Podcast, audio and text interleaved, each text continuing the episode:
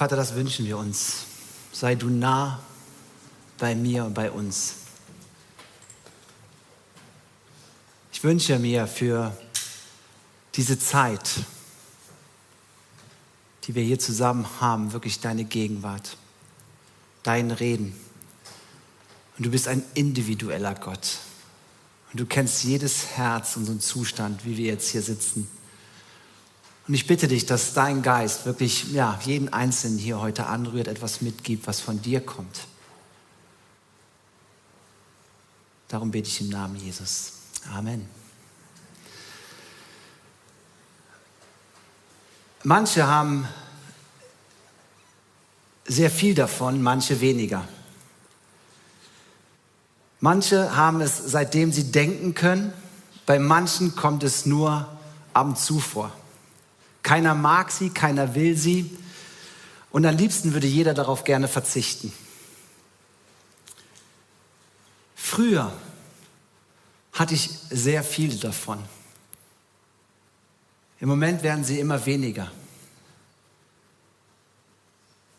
Aber trotzdem möchte ich heute gerade über dieses Thema reden, weil ich mit sehr vielen Menschen rede, wo ich es erkenne, dass sie darunter leiden.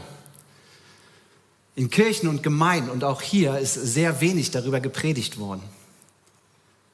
Es geht um das Thema Zweifel. Ich meine, Pastoren oder Prediger reden auch sehr wenig darüber.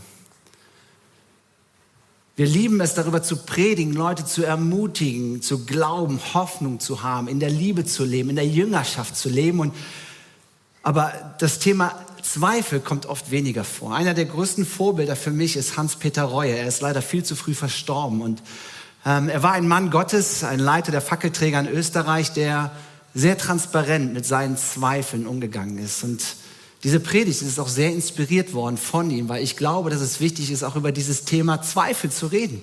Zweifeln gehört zu unserem Leben dazu. Matthäus 28, Vers 16 möchte ich mit euch lesen. Die Jünger gingen nach Galiläa auf den Berg, zu dem Jesus sie bestellt hatte. Als sie ihn sahen, warfen sie sich vor ihm nieder. Doch einige hatten Zweifel. Jesus trat auf sie zu und sagte, Gott hat, mich, hat mir unbeschenkte Vollmacht im Himmel und auf der Erde gegeben. Darum geht nun zu allen Völkern der Welt und macht die Menschen zu meinen Jüngern und Jüngerinnen. Tauft sie im Namen des Vaters, des Sohnes und des Heiligen Geistes und lehrt sie alles zu befolgen, was ich euch aufgetragen habe. Und das sollt ihr wissen. Ich bin immer bei euch, jeden Tag bis ans Ende der Welt. Die elf Jünger kamen nach Galiläa. Schöne Grüße. Die Jünger kamen nach Galiläa auf dem Berg, wohin Jesus sie berufen hat. Und da gab es welche, die glauben und es gab welche, die zweifeln. Ich weiß nicht, wie du ja heute hier hingekommen bist, ob du eingeladen worden bist, ob du mit Internet äh, auf unsere Gottesdienste aufmerksam geworden bist. Oder vielleicht ist es, gehört zu dir dazu, endlich mal wieder in einem Gottesdienst kommen zu können. Sie kam dahin, wo Jesus sie bestellt hat. Und es gab die, die glauben und es gab die, die zweifeln. Und ich glaube, heute sitzen genau diese zwei Gruppen auch hier. Leute, die glauben, aber auch Leute, die zweifeln. Es ist ein Konflikt zwischen Glaube und Unglaube, Zweifel. Der ist so alt, wie wir Menschen sind. Ich persönlich bin mit 19 Jahren zum Glauben gekommen und Glaube ist ein Geschenk. Ich habe ein Geschenk bekommen für mein weiteres Leben. Aber ich habe auch einen zweiten Reisebegleiter bekommen und das sind die Zweifel. Zweifel sind unangenehm und Zweifel sind aber auch da. Und es gibt ein falsches Verständnis. Das ist, nur wer richtig glaubt, hat keine Zweifel. Ich weiß nicht, ob du das denkst. Ich weiß nicht, wie du dich fühlst mit deinen Zweifeln. Zweifeln gehören in unserem Leben. Und ich möchte mit euch mal ein paar Dinge angucken, wovon ich glaube, das sind objektive Gründe, warum es Zweifel gibt. Warum wir Menschen, ob gläubig oder nicht, zweifeln. Da ist zum Beispiel die globale oder individuelle Ungerechtigkeit. Warum so viel Leid auf dieser Welt und Gott schaut zu? Gott müsste doch etwas tun. Diese hungernden Menschen, die Ausbeutung von Menschen, die Härte von Menschen, die anderen Leid zufügen. Und Gott ist da, aber wie kann er sowas zulassen? Oder warum geht es mir so gut und dem anderen so schlecht? Ich werde immer gepackt davon, wenn Menschen in meinem Umfeld, die ich liebe, harte Schicksalsschläge erleben müssen, Krankheit, Tod. Und dann frage ich mich, warum lässt Gott das zu? Oder das zweite, Anfrage an die Bibel. Kann das alles so stimmen, was da drin steht? Die Kreuzigung, die Auferstehung? Warum sehen wir so wenige Wunder, wenn das Neue Testament und das Alte Testament doch so voll ist davon? Warum sehen wir denn so wenig davon? Oder die gefangenen Engel oder diese ganzen theologischen Konzepte mit Himmel und Hölle. Ist das nicht vielleicht doch alles ein Märchen? Oder Christsein an sich. Die Bibel spricht davon, wenn wir Christen werden, werden wir zu einer neuen Kreatur. Aber warum sehe ich da noch so viel Altes in mir? In dir nicht wahrscheinlich. Aber daran kann ich verzweifeln. Wo ist der Unterschied zwischen einem Christen und einem Nichtchristen? Oder Zweifel, die sich manchmal in die Gedanken hineinschleichen, ist, ist das ganze Christsein nicht irgendwie sowas wie eine Gehirnwäsche? 30 Jahre lang habe ich mir Dinge ins, immer wieder ins Bewusstsein gerufen, ähm, wie eine Psychologie. Und darum funktioniert das auch irgendwie. Das sind Zweifel, die ich manchmal habe. Ich weiß, ihr seid schockiert, weil ein Pastor redet normalerweise nicht so. Aber wisst ihr, ich glaube, dass diese Zweifel manche von uns haben. Wir reden bloß nicht darüber, weil wir lieber über das Licht reden, als statt die Dunkelheit. Aber wisst ihr, es gibt eine wichtige Bibelstelle, die ich gerade diesen Leuten, die in Zweifeln sind, mitgeben möchte. Und das ist Judas 1, der Vers 22. Mit denen, die im Glauben unsicher geworden sind, habt Erbarmen und kümmert euch um sie. Da steht, habt Erbarmen mit denen, die zweifeln. Und Judas 1, Vers 24, Gott hat die Macht, euch vor dem Versagen zu bewahren und dahin zu bringen, wo ihr fehlerlos und voll Freude seine Herrlichkeit sehen werdet. Ihr Lieben, diese zwei Verse helfen mir oder haben mir sehr stark geholfen, als ich im Leben in Zweifeln drin steckte. Was steckt da drin? Zwei Punkte. Erbarmt euch derer, die zweifeln. Ich und du, ihr, wir brauchen uns nicht zu schämen, wenn wir zweifeln. Wir müssen uns nicht schuldig fühlen, wenn wir zweifeln, weil Gott barmherzig ist mit den Zweiflern. Ist das nicht eine gute Nachricht? Du brauchst dich nicht zu schämen. Und wenn du zweifelst, will ich dir helfen. Wollen wir uns gegenseitig helfen. Wir wollen barmherzig sein. Wir müssen keine frommen Masken zu tragen hier in dieser Kirche. Wir dürfen offen und ehrlich über Zweifel reden. Weil das Zweite ist, Gott wird dich und mich bewahren vor dem Strauchen und, äh, und dem Versagen. Das ist eine Hammer-Nachricht. Gott sieht dich. Er sieht deinen Ringen, deine Fragen, deine Zweifel. Und es ist menschlich, und das ist der zweite Punkt. Zweifeln ist menschlich. Zweifeln ist das, ich sage es, Vorrecht für die Gläubigen. Zweifeln ist aber auch das Los der ungläubigen und atheistischen Menschen. Auch der Atheist bleibt von Zweifeln nicht verschont. Der, der, äh, der glaubt, zweifelt manchmal daran, dass es Gott gibt. Aber der Ungläubige, der, der Gott wegerklärt, äh, versucht wegzuerklären, der zweifelt auch manchmal daran, dass es vielleicht Gott doch gibt. Das Wort vielleicht holt beide irgendwann ein. Vielleicht gibt es doch Gott doch nicht. Oder vielleicht ist Gott doch Realität. Was dann?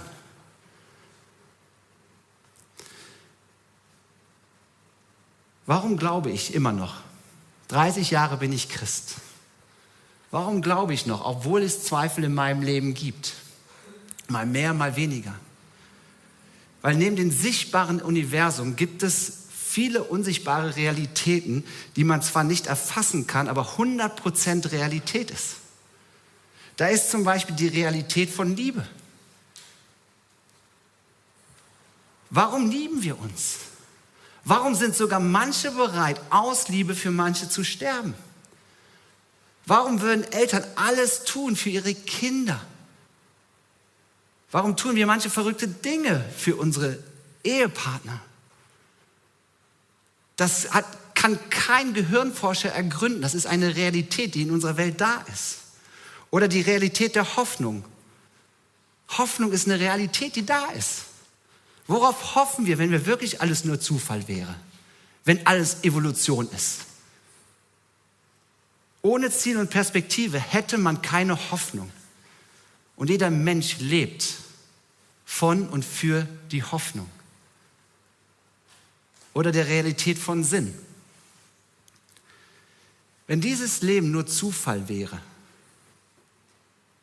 dann kann es keinen Sinn haben. Zufall kann keinen Sinn hervorbringen. Karma. Wenn du an Karma glaubst, dass alles irgendwie Zufall ist, dann kann es keinen Sinn geben. Und warum fragt der Mensch überhaupt nach Sinn? Dr. Viktor Franke hat gesagt, der beste Beweis, dass es so etwas wie Wasser gibt, ist die Tatsache, dass der Mensch Durst verspürt. Der beste Beweis, dass es so etwas wie Sinn gibt, ist die Tatsache, dass der Mensch nach Sinn fragt.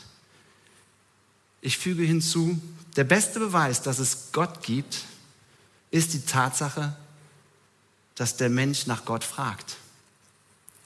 Und diese unsichtbare Realitäten führen einen früher oder später auf die Straße des Glaubens. Ich weiß nicht, ob du ein Gläubiger bist oder ein Zweifler bist.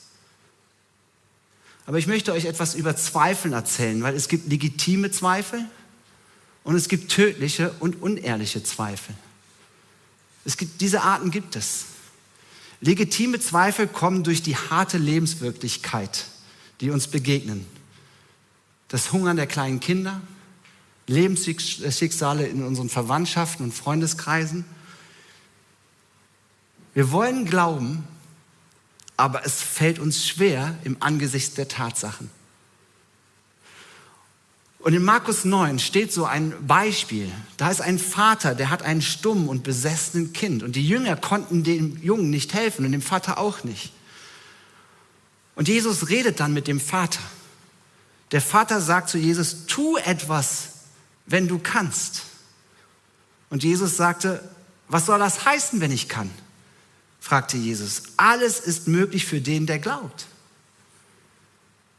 Der Vater rief, ich glaube, aber hilf mir, dass ich nicht zweifle.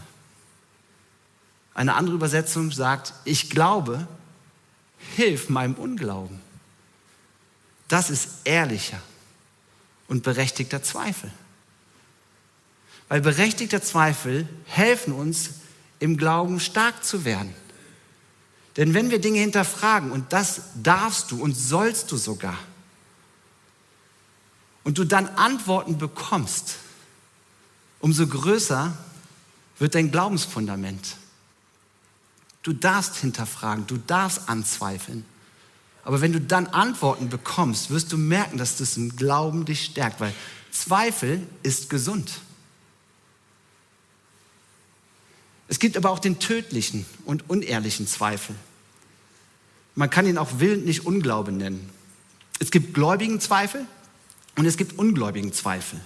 Der ungläubige, atheistische oder agnostische Zweifel hat sich entschieden, ich will Gott anzweifeln. Ich will nicht glauben. Wisst ihr, ich habe viele Diskussionsrunden mit Zweiflern erlebt, wo ich gemerkt habe, dass sie gar nicht bereit sind, ihren Glauben anzuzweifeln.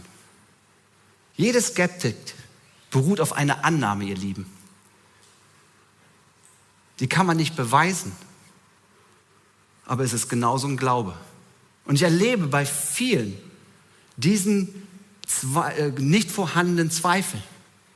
Und das nenne ich tödlichen Zweifel. Ich bin mich überzeugt davon, dass die meisten Menschen auf dieser Welt an einen Gott glauben, wie sie auch immer ihn definieren, aber sie glauben an etwas Übernatürlichen. Aber sie verdrängen es. Und das ist, hat nichts mit Zweifeln zu tun, sondern mit Verdrängung. Aber dann gibt es noch den christlichen Glau äh, Zweifel. Jakobus 1, die Verse 5 bis 8. Wenn jemand unter euch Weisheit braucht, weil er wissen will, wie er nach Gottes Willen handeln soll, dann kann er Gott einfach darum bitten.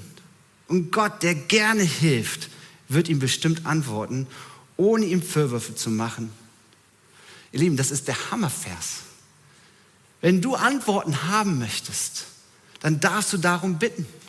Und Gott gibt dir gerne Antwort. Aber dann steht da, aber wer ihn fragt, soll auch wirklich mit seiner Antwort rechnen. Denn einer, der zweifelt, ist so aufgewühlt wie eine Meereswoge, die vom Wind hin und her getrieben und hergeworfen wird. Ein solcher Mensch darf nicht erwarten, etwas von Gott zu erhalten, denn er ist unbeständig und schwankt ständig hin und her. Im zweiten Abschnitt dieser Verse steht von diesem wankelmütigen Menschen. Und dieser Mensch hat zwei Wesen oder zwei Sinne in sich. Er betet zwar auf der anderen Seite, aber auf der anderen Seite denkt er, Gott wird sowieso nichts tun.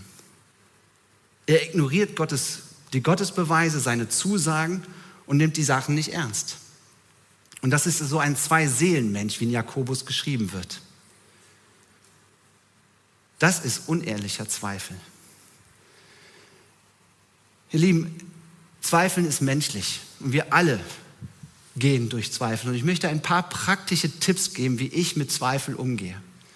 Aber ich möchte jetzt einfach mal euch fragen, wer von euch hat mit Zweifeln zu tun? Ich möchte einfach mal bitten, dass ihr einfach mal die Hand hebt. Ob ich der Einzige bin, der mit Zweifeln zu tun hat? Ja. Es ist in unserem Leben da.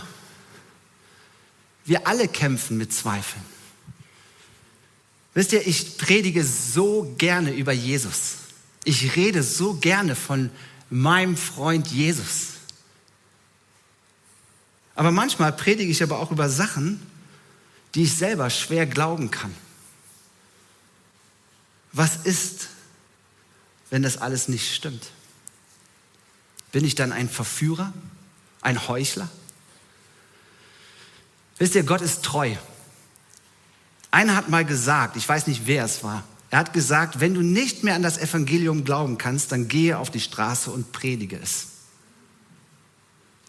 Widerspruch? Wisst ihr, Jesus hat gesagt, die Wahrheit wird euch frei machen. Die Wahrheit wird euch frei machen. Nicht die Überzeugung von der Wahrheit wird dich frei machen. Er hat nicht gesagt, dass du überzeugt sein musst immer und von allem. Nein, die Wahrheit macht frei. Und deswegen sollen wir die, die Wahrheit predigen. Und deswegen kann ich auch manche Sachen sagen, wovon ich selber manchmal zweifle. Weil Jesus macht frei. Seine Wahrheit macht frei. Und wenn ich manche Worte aus der Bibel rausnehme, auch wenn ich daran zweifle und sie ausspreche, merke ich auf einmal, dass da Wahrheit drin steckt. Wisst ihr, Matthäus 28, die Verse ganz am Anfang, sprechen zu beiden. Zu denen, die glauben und die, die zweifeln. Er sagt, geht hin, ihr beiden. Ich gehe mit euch. Ich gebe euch alles, was ihr braucht. Er sagt nicht, ey, ihr Gläubigen, euch empower ich und ihr Zweifler, ihr müsst mal ein bisschen Nachhilfe machen. Nein, er sagt, geht beide und verkündet es, weil bei ihm alle Macht ist. Und deswegen ist ein Tipp, den ich mir selber und euch sagen kann, ist, hey, predige es, auch wenn du es nicht hundertprozentig glaubst. Aber das Zweite ist, schau dich nach Alternativen um. Was hat die Welt sonst noch zu bieten? Was wäre, wenn das mit Jesus nicht alles stimmt? Was würde ich dann glauben? Was wären die Alternativen? Welche Religionen könntest du glauben? Philosophien, Hedoismus, Materialismus. Wisst ihr, was ich entdeckt habe? Für mich persönlich, die Welt hat nichts zu bieten.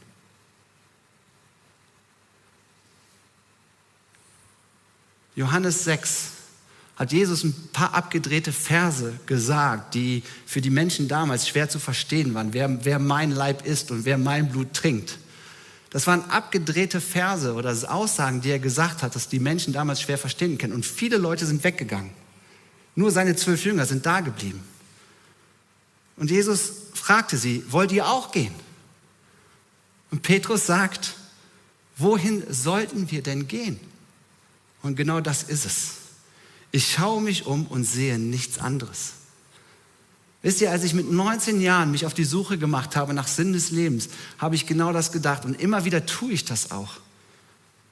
Wenn der Glaube nicht stimmen würde, welche Alternative gäbe es denn? Und ich sehe nichts. Die Welt, sagen viele, ist mir genug. Und ich erinnere mich an ein Gespräch mit einem jungen Erwachsenen, der gesagt hat, die Welt ist mir genug. Spaß, Partys, Gesundheit, Job, Knete, alles Titi Benno, alles super. Und es, ihnen ist es einfach egal, ob es ein Leben nach dem Tod gibt, ob es einen Jesus gibt, der einen liebt. Die sind nicht gegen etwas. Die sind einfach nur gleichgültig. Und das, ihr Lieben, ist einer der größten Flüche in unserer heutigen Zeit. Diese Gleichgültigkeit. Ich kann es kaum verstehen, dass Menschen sich nicht darüber Gedanken machen, woher kommen sie, warum leben sie, warum, wo geht's hin? Aber das sind die elementaren Fragen. Aber es gibt Menschen, die das einfach nicht tangiert. Und für die können wir gar nichts tun, außer zu beten. Deswegen äh, fordere ich euch auf, für diese Menschen zu beten, wenn sie in deinem Freundes- und Bekanntenkreis sind. Dass sie erkennen, die Welt ist nicht genug. Weil wenn sie das erkannt haben, dann sind sie schon nicht, sind sie nicht mehr ein, weiter als einen Schritt von Jesus entfernt. Der dritte Tipp, sei ehrlich vor Gott. Wisst ihr, ich gehe oft spazieren mit Gott. Und dann sage ich ihm meine Zweifel. Ganz objektiv, eine Chance von 50 zu 50, dass es Gott gibt oder dass es ihn nicht gibt. Und ich setze auf die 50, dass es ihn gibt. Und ich gehe mit ihm spazieren und sage ihm alle meine Zweifel. Und wisst ihr, was dann passiert? Gott gibt mir eine tiefere und innere Gewissheit. Und das kann ich nicht in Worte ausdrücken. Wenn das meine Zweifel sind, wie so eine Faust, dann merke ich, dass wenn ich meine Zweifel vor Gott bringe, dass sein Geist da drüber kommt und eine Gewissheit mir ins Herz gibt, dass es ihn gibt, dass er mich liebt und alles im Blick hat. Wisst ihr, ich bin an einer Sache fast verzweifelt. Die versucht hat, mein Kopf irgendwie, ich, oder mein Kopf hat versucht, diese Sache irgendwie zu begreifen. Wie kann es sein, dass es einen Gott der Liebe gibt, der möchte, dass jeder errettet wird, der alles weiß. Wie kann er Menschen erschaffen, von denen er weiß, dass sie verloren gehen? Das hat in mir unheimliche Zweifel ausgelöst damals. Und das, diese Frage bewegt auch heute noch viele Menschen. Und die können wir nicht beantworten, ihr Lieben, mit keiner Theologie. Ich bin daran fast zerbrochen. Aber ich bin ganz ehrlich zu Gott gegangen. Ich weiß es noch wie heute. Ich war in Griechenland am Strand und habe diese Frage wirklich in mir getragen. Die, ich, die hat mich verzweifeln lassen. Und ich bin ehrlich zu Gott gegangen, habe gesagt, Gott, das verstehe ich nicht. Und ich guckte in den Sternenhimmel. Und was ich dann erlebt habe, ist, dass der Heilige Geist mein Tröster und mein Wegbegleiter, mir einen absoluten Frieden über diese Frage gegeben hat. Wo ich wusste, hey, das ist nicht mein Thema, es ist Gottes Thema. Und ich habe eine Gewissheit bekommen, dass er real ist und dass er wirklich die Menschen liebt. Und dass er mir geholfen hat, diese Spannung auszuhalten. Weil ich kann ihn nicht erklären. Auch wenn du alle Fragen deines Lebens beantwortet bekommst, wirst du trotzdem zweifeln, weil es ist Glaube. Ich muss ein bisschen zackig machen. Vierter Punkt ist, betrachte die Schöpfung. Berge, Sonne, Sterne, Täler, Wälder, Menschen, Frau, Kinder. Das kann kein Zufall sein. Die Schöpfung spricht eine Sprache. Römer 1 steht, dabei wissen sie von Gott. Gott selbst hat ihnen diese Erkenntnis gegeben. Seit Erschaffung der Welt haben die Menschen die Erde und den Himmel und alles gesehen, was Gott erschaffen hat und können daran ihn, den unsichtbaren Gott, in seiner ewigen Macht und seinem göttlichen Wesen klar erkennen. Deshalb haben sie keine Entschuldigung dafür, von Gott nichts gewusst zu haben. Schau in die Schöpfung. Gehe spazieren und du wirst merken, dass deine Zweifel weniger werden. Auch wenn du nicht alles glauben kannst. Diese unsichtbare Sprache Gottes in der Schöpfung weckt Glauben in mir jeden Tag neu. Der letzte Punkt, ich danke Gott auch für meine Zweifel. Ich weiß, das ist schwer. Und es ist nicht immer leicht, aber im Gegenteil. Weißt du, ich hasse die Zweifel. Ich will diese Zweifel nicht. Und ich sage oft, Gott, ich wünsche mir Gewissheit. Aber, jetzt kommt das große Aber. Aber Gott, obwohl ich sie nicht will, nehme ich sie an, weil du damit einen Plan in meinem Leben hast. Manche Dinge sind nicht leicht zu verstehen noch schwerer zu glauben. Aber ich möchte diese Zweifel auch annehmen in Dankbarkeit, weil ich weiß, dass Gott mit mir da was vorhat. Manchmal sehe ich Jesus total intensiv und klar und manchmal nicht. Die entscheidende Frage ist nicht, ob du zweifelst oder nicht, sondern wie du mit deinen Zweifeln umgehst. Ich weiß, dass es außergewöhnliche Predigt ist, über, eine, über Zweifeln zu reden. Aber ich wisst ihr, ich möchte euch deutlich machen, Zweifeln ist menschlich. Und Gott ist barmherzig mit den Zweiflern. Also du brauchst kein schlechtes Gewissen zu haben, wenn du zweifelst. Manche leiden für sich zu Hause, weil sie denken, sie sind keine richtigen Christen, weil sonst hätten sie nicht zweifeln. Das ist nicht wahr. Auch wir haben Zweifel. Gott gebraucht dich mit deinen Zweifeln, weil wir wollen eine authentische Kirche sein. Ich möchte authentische Christen um mich haben, die nicht nur immer erzählen, wie toll sie glauben, wie toll sie unterwegs sind. Weil das ist das Licht, aber zu Licht gehört auch die andere Seite. Wie sind wir, wenn wir in der Dunkelheit sind? Weißt du, und Gott möchte mich gebrauchen, wenn es nicht, nicht gut geht. Du brauchst keine Angst zu haben, den Glauben zu verlieren, weil Gott dich bewahrt. Und Hilfe bekommen wir nicht dadurch, dass wir alle Anfragen beantwortet bekommen, sondern durch die Gewissheit des Heiligen Geistes. Amen. Ihr Lieben, ich möchte beten. Ich möchte bitten, dass ihr aufsteht. Habt lang genug gesessen. Und ich möchte diese Zeit nutzen, ganz bewusst für die Menschen zu beten, die sagen, ja, ich ringe mit diesen Zweifeln. Ich brauche diesen Heiligen Geist, wovon wir eben gesungen haben, dass er mir diese Antworten gibt oder die Gewissheit gibt, dass es ihn gibt. Dieser Gott ist barmherzig. Dieser Gott liebt dich. Dieser Gott sieht dich. Und dieser Gott möchte, dass du den Glauben festhältst. Ob es mal gewaltig ist oder ob nur zart aber dass dieses Halten bleibt, das möchte der Heilige Geist von dir. Und dafür möchte ich jetzt beten. Und ich bete für die Menschen, die jetzt hier in diesem Raum sind oder auch die zuschauen, dass sie das erfahren, dass der Heilige Geist sich auf diese Zweifel legt.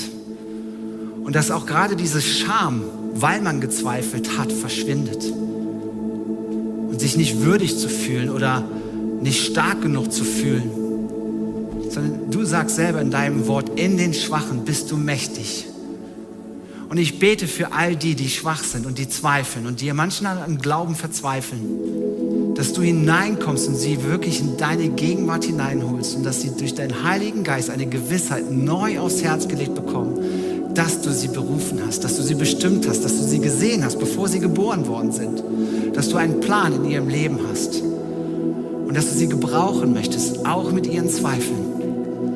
Vater, ich wünsche mir so sehr, eine Kirche zu sein, wo authentische Christen mit ihren Siegen, aber auch mit ihren Kämpfen so authentisch sind, dass das attraktiv ist.